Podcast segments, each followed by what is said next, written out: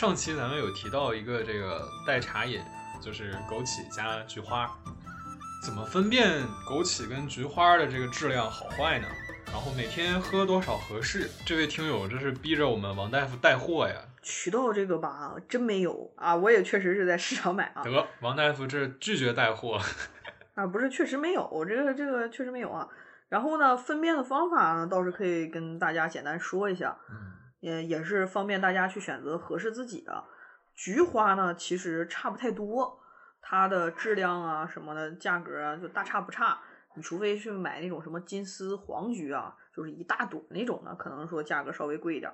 其实我们一般枸杞加菊花泡的那个菊花啊，都是用杭白菊或者是怀菊花。杭白菊、怀菊花。这个价格也比较便宜，它也没有必要，就是说有一些不好的，你就这个就随便买就行。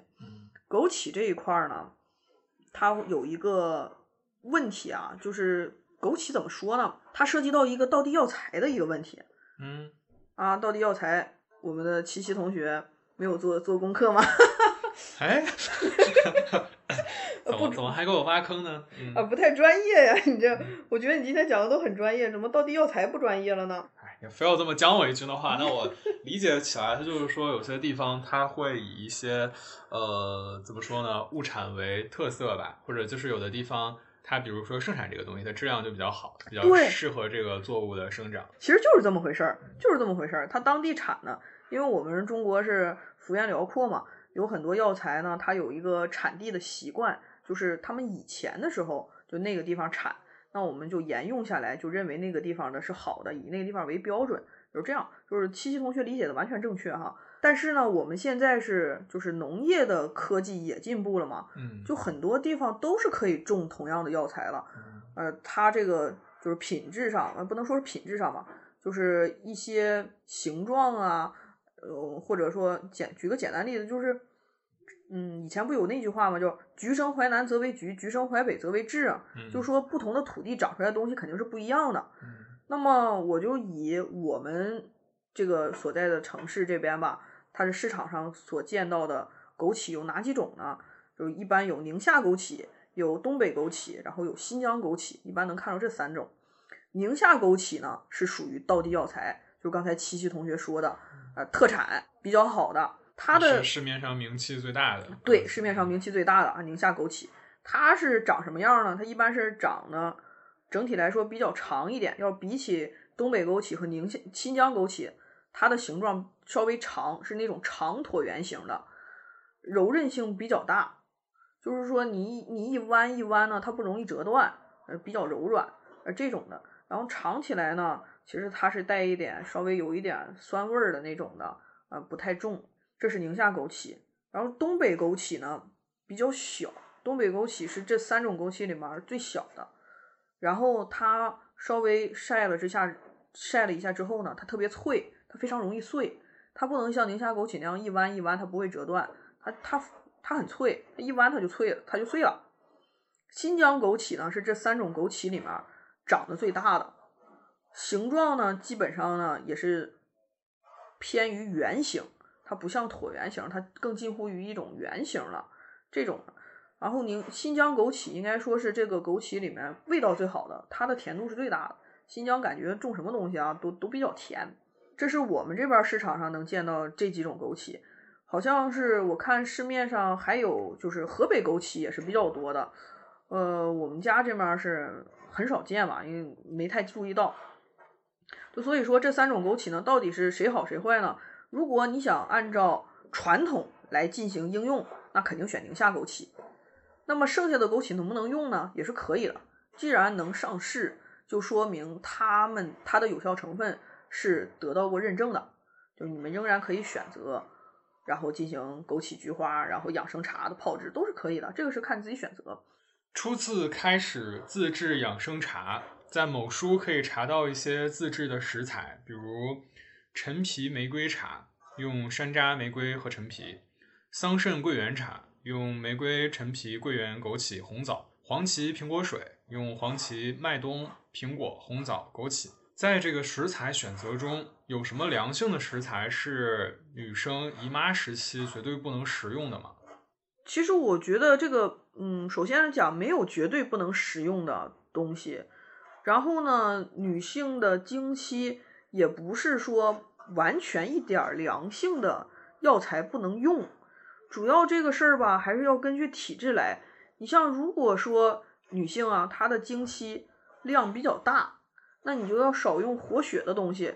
你比如他提到的像玫瑰花，它就有一些活血的作用。要如果说量很大的话，经血的量很大，那你玫瑰就要少用。要如果你平常每一次来月经，她都会有一个腹部的冷痛的问题，就是有的很多妹子嘛，一来了之后暖宝宝，什么红糖水就是就上了，因为她感觉肚子凉，这种腹部冷痛的情况，那你那才要需要少吃凉性的东西。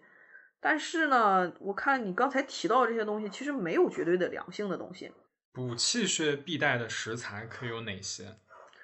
补气血，呃，首先呢说药食同源的东西吧，因为这个东西我们是比较常见的，然后也是能买到。补气的，就是说山药和大枣；补血的呢，就是龙眼、花生衣。花生衣就是花生皮儿，对，花生那个皮儿，它的补血效果特别的好。嗯，要是说药材的话，那补气第一名肯定是人参了，补血第一名是当归。然后要是如果你要是还想吃点药膳之类的，那首推的就是当归补血汤。哎，我刚刚想起来，好像应该说的不太严谨，应该是那个花生仁儿上面的那个皮儿。啊，对，应该这么说，就是麻屋子红帐子里面住个白胖子的那个红帐子，就是花生衣。哎呦呵，这太有这个怀旧感的一个这个童谣了。嗯对，要是说要是要是如果想用药膳补气血的话，首选的就是当归补血汤。嗯当归补血汤是黄芪一两，归二钱，呃，黄芪用一两，当归用二钱，算一下是五比一的这样的比例，嗯这个是补气血也非常好的。像有一些像什么那种血红蛋白低的，其实用这个也可以啊，也是可以用的。嗯，自己煮的这个养生茶，煮大概多少回就不能再喝了？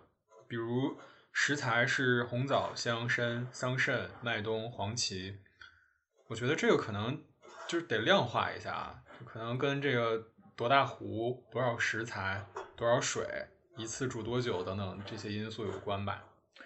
其实吧，我认为啊，养生茶的话，其实不用太严谨，没有说煮多少回不能再喝了，因为这东西煮多少回呢，它也不会产生毒副作用。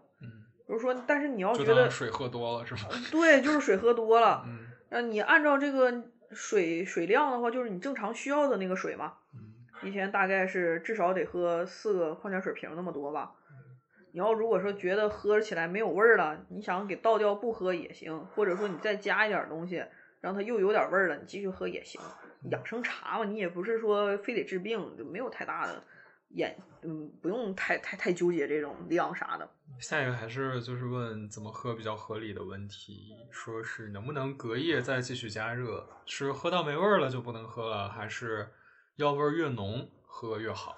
什么情况下需要停一停？肯定是不能喝隔夜的，隔夜的肯定是不能喝的。嗯然后就说，其实我建议他们喝养生茶呢，都是先放一半的药材进去啊就行。然后你这个时候喝，它不是比较浓吗？这不还有味儿吗？你等到喝到下午了，这不就没味儿了吗？那你再把另一半兑进去，继续喝就可以了。然后你这个味道。你浓了，就刚才说的，其实喝养生茶嘛，没有什么太太纠结的这些事儿，所以说也不存在说药味儿是浓好还是淡好，那你就是以你自己能适应为主。像有一些药吧，就是喝起来就是确实中药味儿挺浓的，那你就接受不了的话，你就少放点，就淡点。或者说要身体没有什么问题，没有糖尿病啥的，可可以放点冰糖也行，去矫正一下这个味儿。你愿意喝酸的，像女性的话，你就加点玫瑰茄，呃也行，这这都不要紧，反正是喝养生茶嘛，当水喝就行。什么情况下需要停一停养生茶呀？这个肯定是要以自己身体能不能适应为主。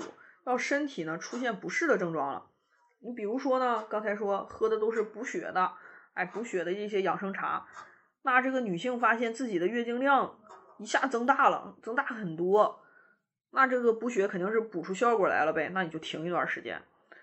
要是如果说你喝的是一些清热的，嗯，比如说最近啊，像什么嗓子不舒服呀，喝点什么金银花、菊花，然后薄荷这种东西都有清热的，喝完了之后呢，出现身体格外的怕冷，就感觉是就背后总有风，或者说是喝喝了之后呢，就觉得胃部不太舒服，有点凉的那种感觉，那这个肯定是就是要停一停了。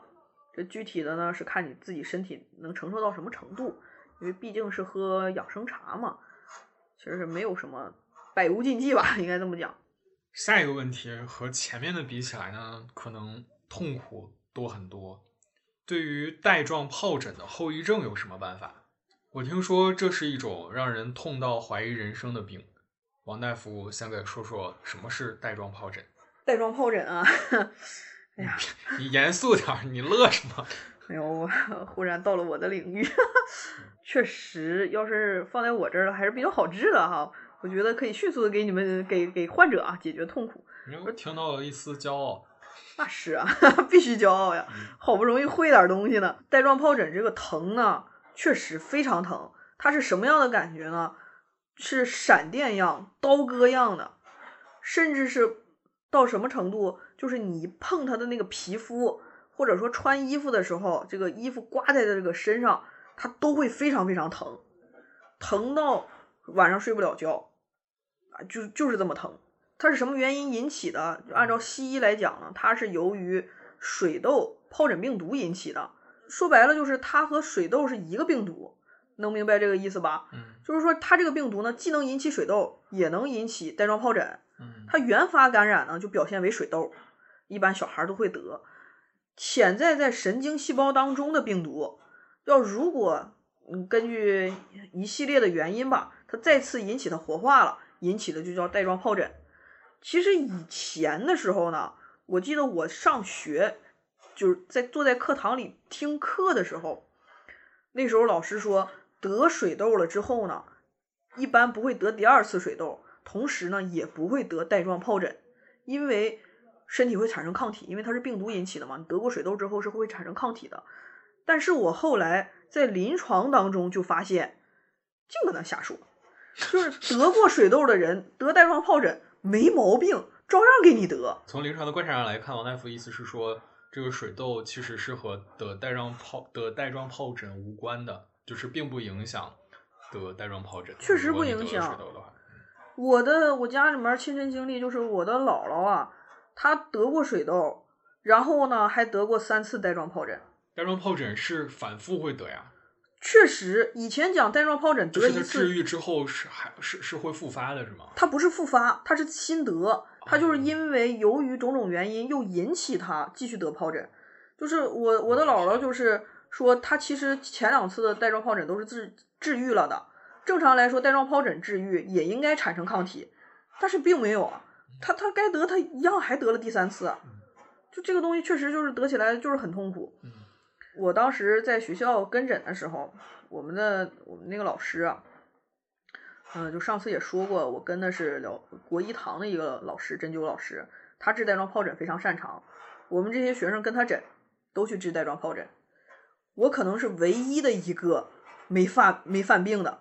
我的师姐、我的同门，他们全都回家发水痘去了。啊？就是可能是接触的太多。然后导致职业的一个暴露吧。你就是那个天选之人。然后对，就是这个东西说起来真的是挺有意思的。就他们都回家得水痘了，就是说他其实这个水痘疱疹吧，他俩在一块儿，谁也不耽误谁啊，你该得一样得。嗯。要是如果说我们从中医角度讲，带状疱疹叫啥呢？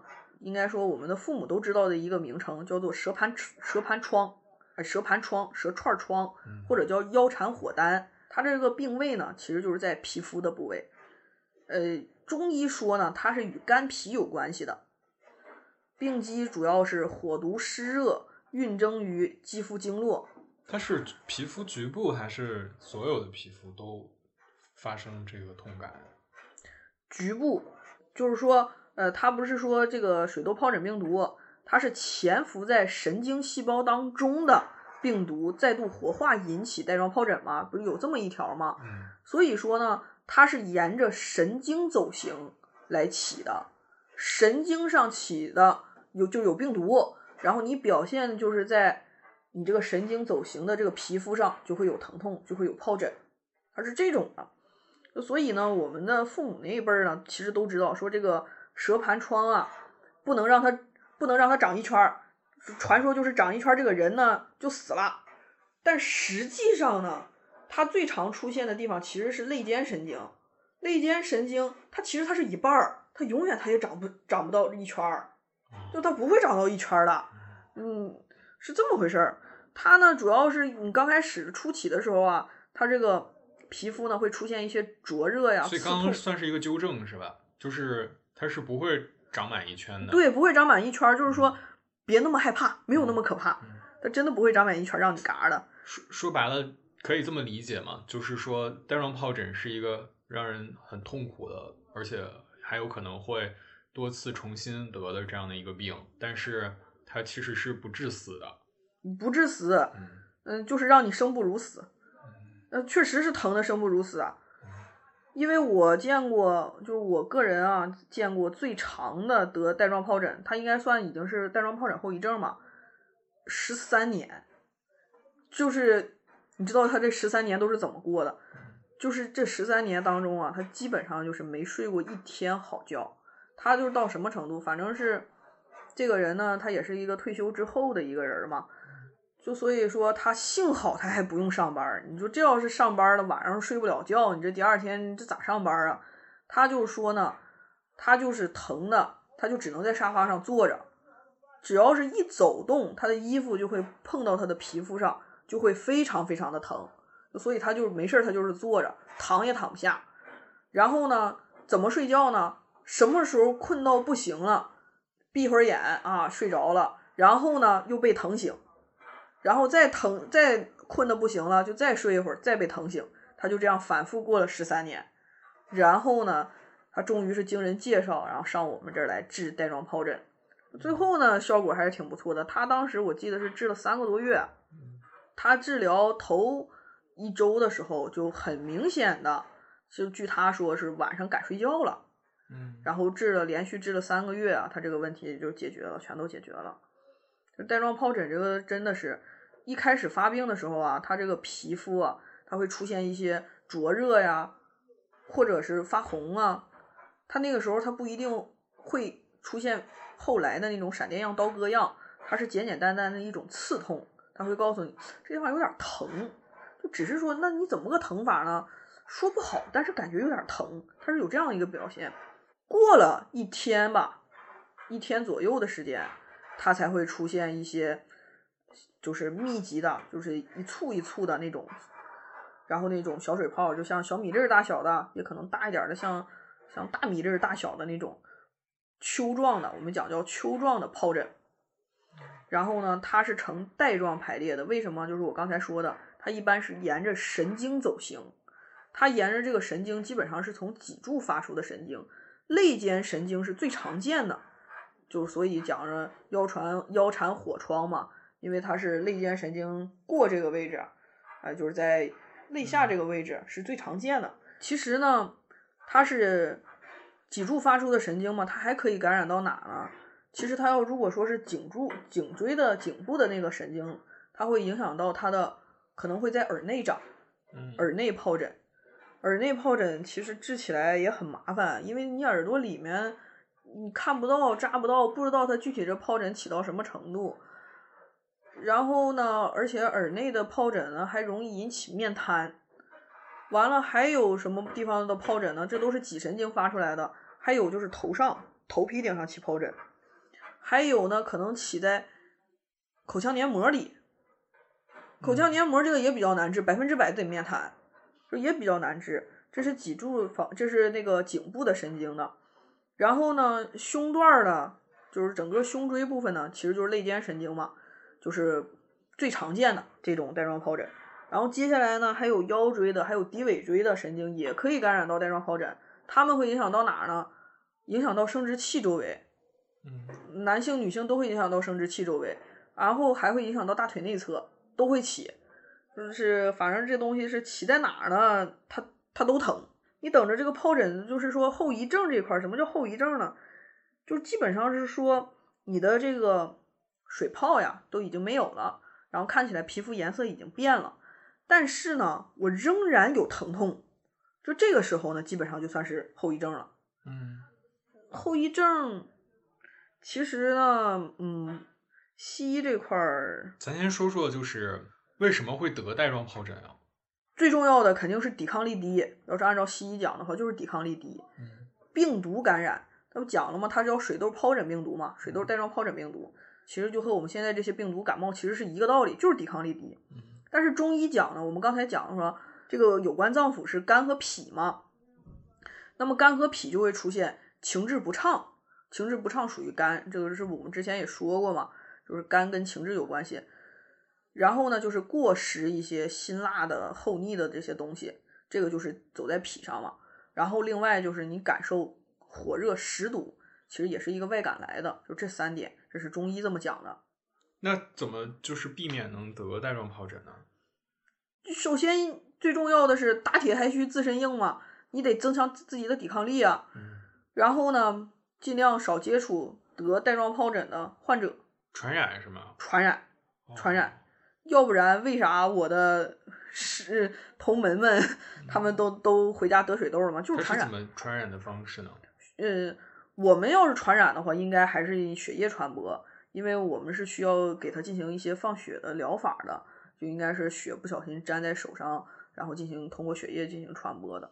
中医方面避免的话，就肯定是要提高正气嘛。刚才已经讲过很多养生茶，各种各样的方法，你就靠各种养生的方法改变正好的，就是养成好的生活习惯，都可以提高正气。那得病之后大概怎么办呢？找你。呃，这这不太好吧？嗯、最好呢就是找中医去治疗。嗯，那不还是找你吗？不 不不，呃，不能这么说哈。这个能治带状疱疹，就是中医治带状疱疹的医生是非常多的。呃，中医一般怎么治呢？其实就是放血、针灸、拔罐儿、拔血罐儿，然后再加上可能外用一些中草药。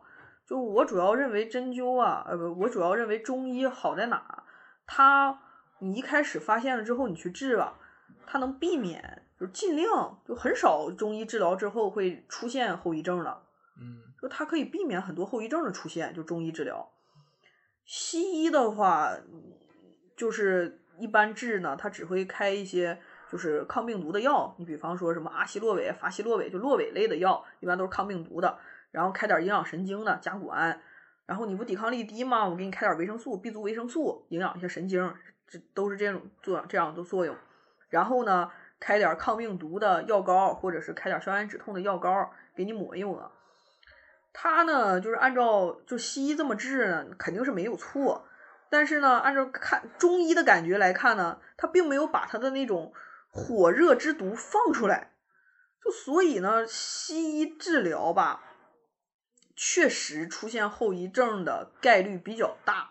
现在呢，西医的皮肤科还会用烤电的方法，就是那种神灯啊啥的，或者是什么红光照射的那种烤电的方法。它干什么呢？你疱疹不是起泡了吗？它里面不是有液体吗？它用那种东西给你烤干，把你这个泡烤干了，然后这个皮儿一掉，哎，他觉得外面就就皮肤就长平了，你这疱疹就好了。其实恰恰是出现后遗症了。就这个方法是不可取的。这个方法尽量不要去选用它，就尽量不要去选用它。我我认为是啊，它这样是特别容易产生后遗症。嗯，产生后遗症了之后呢，因为你外面皮肤还没有疱疹了，然后皮肤的颜色也慢慢变回来了，你这样治呢，反倒是不好治，反倒不好治了。然后再西医再吃点啥药呢，也也没有太好的药，完了去吃了，就是我觉得还是就更难治了。我 就更难治了。就是最好呢，是一旦发现了，就直接第一时间去找中医治。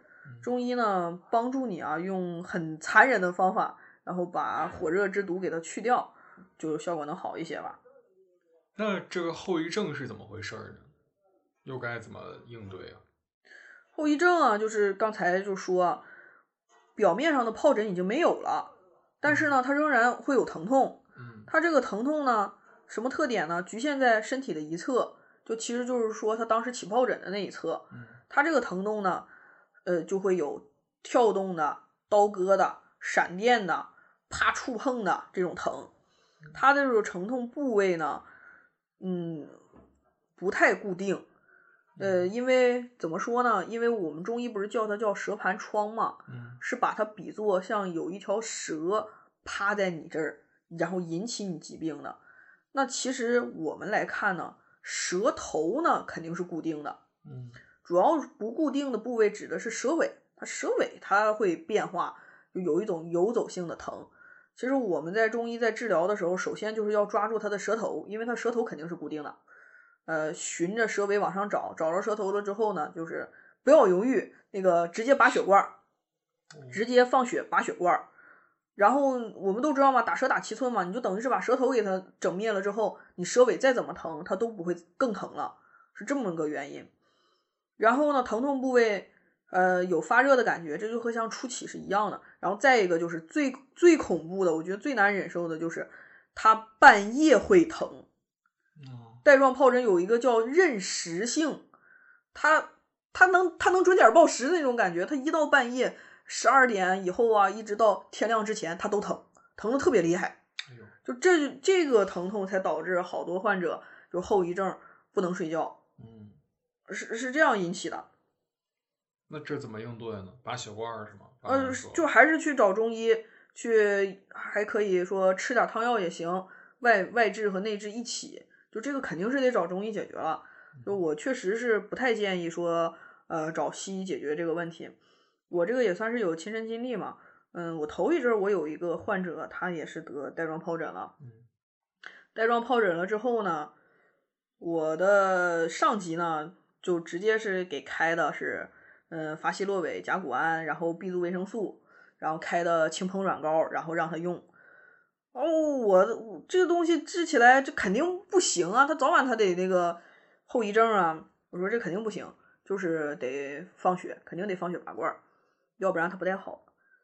呃，最后是我胜利了，我去操作了，操作了之后我就用了三次，有隔一天一放血，隔一天一放血，我用了三次，就等于是给他拔了三次，一周的时间嘛，隔一天就六天的时间，他就好了，他的这个疱疹已经下去了，然后皮肤颜色也在恢复了，然后在就是家属的要求吧，然后我也是想防止他出现后遗症，我就在他的其实是等于疱疹和皮肤都已经变变到正常了之后，我又给他加了两次，加了两次，一共是五次，就彻底好了，然后一点儿后遗的疼痛都没有，嗯。睡觉也是比较安稳的，就所以说我觉得就还是得中医治，西医这一块儿有点儿局限。这个秋冬，就是我发现我周围的亲朋好友，还有以及咱们从新闻资讯上都能看到很多频繁的呼吸道疾病问题出现，就嗓子疼、咳嗽、发烧等等这些病症。王大夫肯定对这个感受也更强吧？就对于这个问题，有没有什么给大家的建议呢？我建议大家出现这样的问题都去看中医，这是可以说的吗？哎，我不知道这是不是可以说的啊，你但是可以说，你可以说，但是吧，就是怎么说呢？呃，这个问题我是这样看啊，因为我也发现啊，就这一回的一些感冒呀、发烧啊，就是西医治疗效果有点一般呢。有，我这我自己的那个患者啥的，就是也成天一发烧了，那我们就正常的进行血检啊。有的可能血象也不是特别高，但是它烧起来的很高。嗯用抗生素的效果呢，就是嗯比较一般。它本身血象高，血象不太高，那你就没办法用抗生素，那就是正常退热药。退热药了四到六个小时之后呢，它还是会烧起来，但是那就没有什么药可以用了。嗯然后有一些血象高的，你给他上抗生素，抗生上抗生素那两天效果挺好的。你等着抗生素一打完了，一般开五天左右，打完了之后呢，它又烧起来了。就我觉得还是比较难办的。你然后再加上你要如果说抗生素用的太多的话，其实也会引起肠道的菌群失调，可能会出现那种机械性腹泻啊，或者是出现一些其他的毛病啊，它会引起肠道菌群失调，你也不能用太长时间抗生素。所以说我感觉就是中医治疗，就今冬的一些发烧啊、咳嗽非常好用。再加上是我我现在这也有患者是出现什么问题，抗生素用完了，然后烧也退下来了，咳嗽不止，一咳嗽能咳嗽半个月、一个月的都有。嗯，就这些症状是西药没有特别好的疗效了，确实没有特别好的疗效。那我认为就是中医治疗这些症状还是有优势的。嗯，我怎么说呢？推荐。两个方子吧，就是说居家旅行啊必备的，嗯，这个我觉得这个效果还是挺不错的哈。就是说，当然哈，我推荐中医的这个方子，不是让大家说一发烧了之后不上医院去检查，就是我们该去检查还是去检查，检查完了之后有这个结果了，其实是更好的，能够更放心的去用中药，嗯，这个是一定要有的哈，千万别自己在家。就烧成那样了都不去检查，就千万别哈！我我一直不建议只用中医进行治疗，我一直建议的是西医的检查一定要做，然后加上中医的药，这样的话效果比较好。然后下面说这个两个方子，一个是说你发烧，就是体温已经超过了三十八度五了，你用退热药了，像什么对乙酰氨基酚呐、啊布洛芬呐，效果不明显。或者说是你退热药正常不应该是四到六个小时吃吗？你你可能你两个小时，我这温度又上去了，那这个时候我用不用药呢？肯定是不能用啊！你要用的话，重复用药可能对自己的这个肝肾有有对啊，肝有危险啊！就所以说不能用药，不能用西药，应该这么讲。那这个时候其实就可以上这个中药，这个中药叫什么呢？叫灵窍解毒丸，北京同仁堂出的，就是外面有卖的。这个药怎么用呢？你就是烧上去了吧，三十八度五以上了，你用两丸或者两丸到四丸都可以。这个是具体看，你要是小孩的话就减量，小孩和老人都减量。要是成年人啊，尤其是那个人高马大的这种成年人，你就可以用到四丸，是可以的。这个方，然后呢，吃这个药有一个注意的事项是要用姜水。为什么要用姜水呢？因为灵效解毒丸它是一个蜜丸，它是一个用蜜和成的这样一个大药丸。蜜丸蜜有一个中药的一个作用，它叫缓，它是可以缓急的。它是等于是说加了蜜之后会把这个药的药效延缓。哦，所以说呢，我们现在是需要它赶紧退热，那怎么把它这个？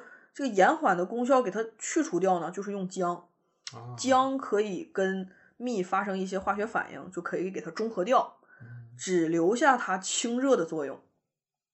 那这个姜水呢，你可以说用姜水去送服它也可以，就是你吃这个药丸的时候，你喝的是姜水，就不喝白开水了，喝姜水。所以这里边这是普遍好用的嘛？就是对于中药的这个药丸。我们都用姜水的话，是可以加速它的药效作用的，是吗？对，是的，这个是普遍好用的。这里感觉是增加了一个小妙招，因为之前感觉经常是会大家对中药有一个隐患，就是也不叫隐患吧，有一个担忧，就是会觉得它的药效比较慢。嗯，那这里就是说用用姜水其实是可以加速它的药效的。呃，是的，是可以的。但是，一般要是如果说吃这种大药丸的话，嗯。你不建议加速啊，因为吃这样的，因为吃药丸的话，吃这种大药丸，我们一般都是想让它就是缓慢的起效，持续的起效。但是这不是要退热吗？就得加强它的这个效果，我们才用姜水。这个姜水呢，你可以直接喝姜水，就是喝吃药的时候喝姜水，也可以用这个姜水呢把这个药丸化开，就等于是喝了一碗汤药，这都可以。这个方子呢，这种这种用法吧，应该说这种用法呢，其实是我有一次去听课。是当代的温病大家刘景元，嗯，他的一个经验方法，哎，我觉得挺不错的。就是头些日子啊，就是去年这个阶段的发烧什么的，哎，我也是这么用的。然后喝姜水吃中药啊，对，我的亲戚朋友这么用的，就是因为那个去年这个时候退热药也也不太好买嘛，嗯所以感觉效果还是不错的，这个是有亲身经历的。嗯，呃，这是退热啊，这是退热药。完了，另外一个就是说咳嗽这个方子吧，咳嗽这个其实不太好说，因为《黄帝内经》当中说呢，五脏六腑皆令人咳，非独肺也。嗯，就是说你咳嗽其实有很多的原因，不都是肺导致哎，的？对，不都是肺的问题。但是呢，怎么讲呢？如果说你是刚感冒的话，或者说你感冒刚好，可能跟肺的关系更大一点那如果说你咳的时间特别长了，那百分之百不是只有肺，嗯可能会有胃，可能会有肾，这样的一个问题。但是呢，我们要是说一个普遍的方法的话，就是冬季的咳嗽，一般都需要润肺，因为因为天气比较干燥嘛，一般需要润肺啊。当然，这个干燥指的是就是北方哈，南方嗯不太清楚啊，就需要润肺。润肺其实用一些川贝枇杷膏之类的，其实就可以了。嗯那就可以就是缓解这个咳嗽这一块儿啊。但是咳嗽就是还是具体问题得具体分析一点儿啊，这个最好不要乱用。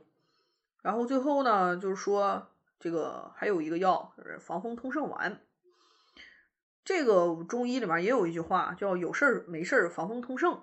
这个药我认为可以家中常备啊，怎么这么俏皮呢？这句话说的，呃，确实嘛，呃，顺口溜儿。嗯，这个这个药我觉得家中常备是没有问题的，尤其是说我感觉要感冒，可能有点儿啊鼻子不通气儿啊，或者说我嗓子有点儿疼，好像感觉好像还有痰，就感觉要马上要感冒了，或者说刚开始感冒了，其实你用上这个防风通圣丸，效果还是不错的。所以它是有预防作用的，是吗？多少我觉得是有一点，嗯但是不建议说你啥事儿没有的时候你就嗯开始吃这个药，肯定不行。嗯你就是你感觉最近可能受凉了，哎，可能是怎么风吹着了，或者说是你觉得密切接触了一些感冒的同事、同学，然后自己有的一些初期的症状，这个药其实是可以用的。嗯，它主要呢其实就是可以治疗一些外感风邪啊，然后内有蕴热，然后表里俱实啊，包括像咽喉不利、呃咳呕，就是说咳的有的时候都感觉像像要肺都要咳出来那种感觉啊，或者说是有一些喘，这个都可以。再有就是胸闷，其实这都可以用。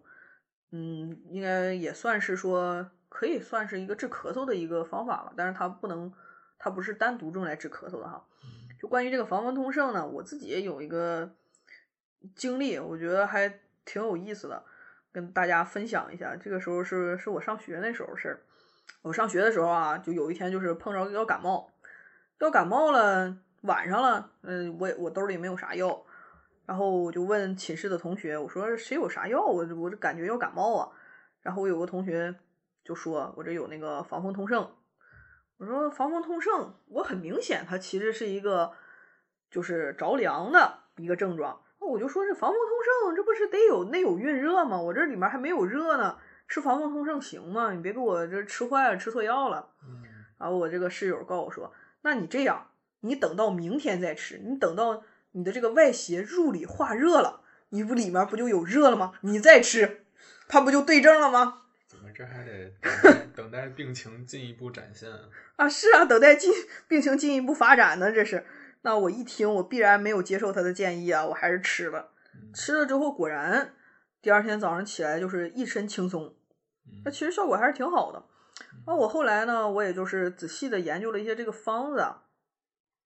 我是我觉得啊，它这个其实说是说外感风邪，内有蕴热，你得表里俱实。其实我觉得你要只有呃外感外感寒邪，其实我觉得应该也好用，因为它这里面有麻黄，嗯麻黄本来就是一个解表药，嗯它本来就是一个嗯感感风寒之后，它去疏风散寒的这样一个解表药，然后它有麻黄有荆芥，我觉得本身就是疏风散寒的，其实是可以用的。再加上呢，它说清热这一块呢，我觉得它有黄芩呐、石膏呀，我觉得这个就是治内热嘛。再加上有连翘、桔梗这种就是走上焦的、清热的、利咽喉的，就所以我个人感觉吧，其实你风寒风热的初期，其实都是可以用的。对了，就是上次咱们提了一本书啊，就被我给打了马赛克。呃，据说得让大可博士给品评。但是这不目前咱们仨时间一直没凑到一块儿嘛？你看要不要先满足听友的好奇心，还是继续等大可博士来再揭开这个谜底？这个这不说回来又是我的责任了吗？是因为我的问题，所以一直才没把大可博士找来的，这就又是我的问题了。其实是大可博士当年推荐给我的，是李泽厚写的，叫《说巫史传统》这么一本书，是讲中国的一些巫文化的。嗯就我觉得还是挺好看的。嗯，嗯，这个怪我没有约到去大可博士啊，我的 我仍然期待着与大可博士见面。别别别，这个锅确实不该你来背啊！就是怎么说呢，两位老师确实平时都挺忙的，不管是就是关于学术还是自己工作上面，呃，所以呢，咱们就继续约呗，看看到底哪天能实现，就是我们三个可以一块儿来录这期节目啊。这是二零二四年的第一个愿望。这个手动艾特大可博士。那这样，我看评论区也有留言说想让你给我们推荐一本中医的书籍。这回咱们正式说说这事儿吧。啊，正式说说这个书啊，我我今天说的这些方子啊，嗯，基本上都出于唐朝王涛的《外台秘药方》这本书是是等于是作者呢集合了几乎是像唐以前很多的验方啊、效方合在一起，里面都是一些小的方子，感兴趣的可以去看一看。如果说只是想养生，想简简单单的了解一下中医，我比较推荐懒兔子的书。我看过他的《医医学就会》这个书非常有意思啊，它是有漫画，然后有文字结合起来，我觉得读起来是比较轻松的。而且他这个作者本人呢，也是半路出家学习中医养生，我感觉他更能知道普通人想要了解中医的点在哪里。所以说他写的书，我觉得还是比较不错的。要如果想进阶一点，想再难一点，其实我推荐罗大伦。这个人呢，他是北中医的中医诊断学的博士，所以说他的书是比较专业的。呃，然后他的观点呢，也是应该说是也是公认的，属于一种公共的观点，他没有特别走偏锋的一些观点，内容上比较符合就是现代中医学的一些理论。如果说想要用他书里面的一些验方的话，呃，还是相对来说比较安全的。其他的具体的可以留言，还想听哪方面的书都可以说，具体推书啊。我还想听听王大夫说说，就是在冬天冬季养生应该注意什么？你给支两招呗。冬季养生啊，冬天啊，冬天就是要藏起来，对吧？秋收冬藏嘛。嗯所以冬天养生主要在于一个“藏”字，呃，为什么呢？因为首先来说，自然界啊，在冬天的时候阳气是不足的，人生人的活动啊，人的生理活动又是需要以阳气为主的，就是我们现在能够坐、能够站、能够跑、能够说话，其实都是要靠人体的阳气去推动的。那么外界的阳气又不足，如果说我们自己活动的太多，它就会损伤自身的阳气，其实是不利于健康的。所以说呢，冬天要藏，主要是要藏好自己的阳气。然后这个《黄帝内经》说呀，冬气通于肾，啊，通于肾啊，又来了。那么一方面要藏好自己的阳气，另一方面就是要藏好自己的肾气。肾气刚才也说，肾其实还是比较重要的，对吧？呃，要是肾气肾肾肾亏的话，可能都要影响到头发的问题。就所以说，我们要保存好自己的肾气还是比较重要的。简单的一些养生方法，其实最好的呢就是晒太阳。如果说你没有什么一些基础的疾病啥的，其实我是不建议没事儿去吃什么养生的药啊，或者是啥的。就最好就是借助天时嘛，借助天时最好就是在太阳足的时候出去晒太阳。好直给啊，就是补阳气，晒太阳。啊，是啊，确实是这个样子的。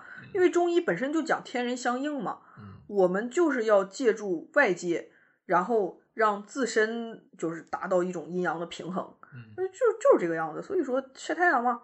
然后呢，你要是想其他的进行一些干预的话，就是可以做艾灸。嗯上一期我也是非常推崇啊，做艾灸。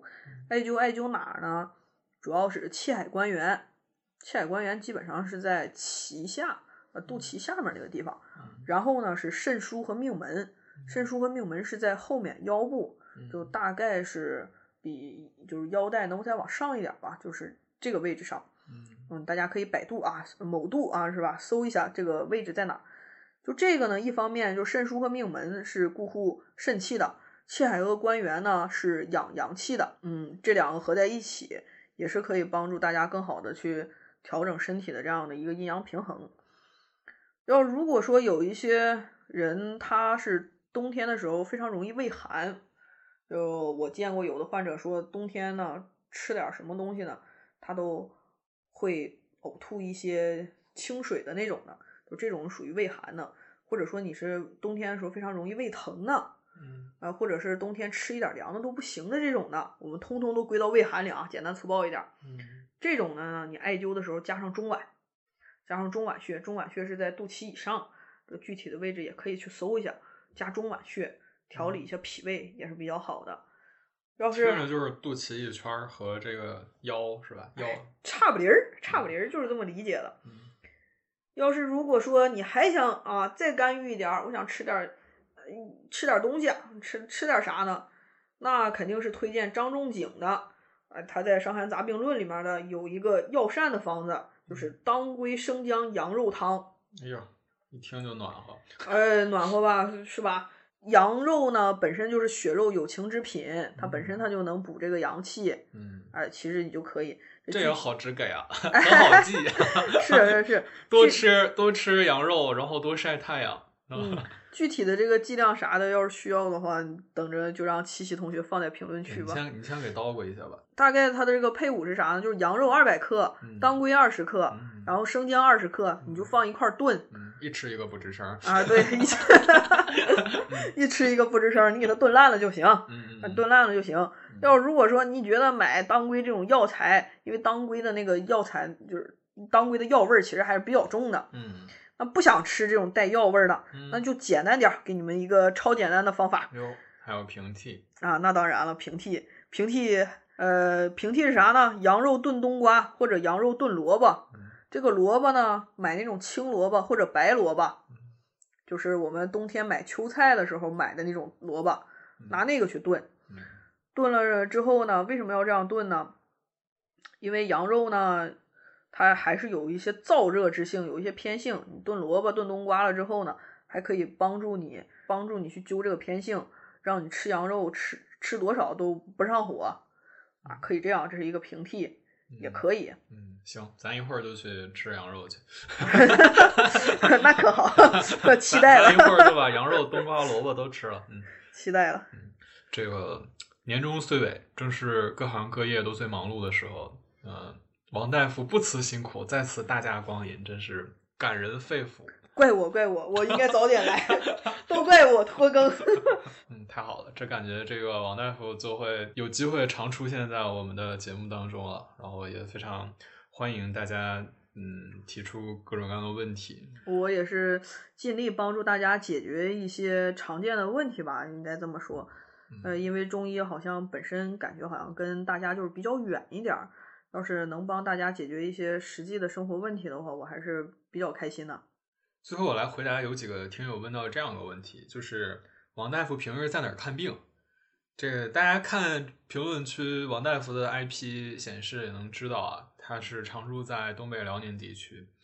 如果还想找王大夫解决有关中医健康问题的话，你可以先添加我的微信，我的微信是 cshore 下划线七七，呃 cshore 就是海岸嘛，S E A S H O R E，然后下划线七十七，然后来进一步沟通。如果呢人数要是很多的话，那我就从此开始创建我们的听友群，因为之前来过的嘉宾呢，我也会尽量的邀请。最后的最后，我怕大年三十儿的鞭炮太响，给大家拜个早年，祝大家龙年都能龙飞凤舞、龙腾虎跃。王大夫，要不你也来俩？那就祝大家龙马精神，生龙活虎。我不生气别和傻子置气都不至于都不至于都跟我没关系。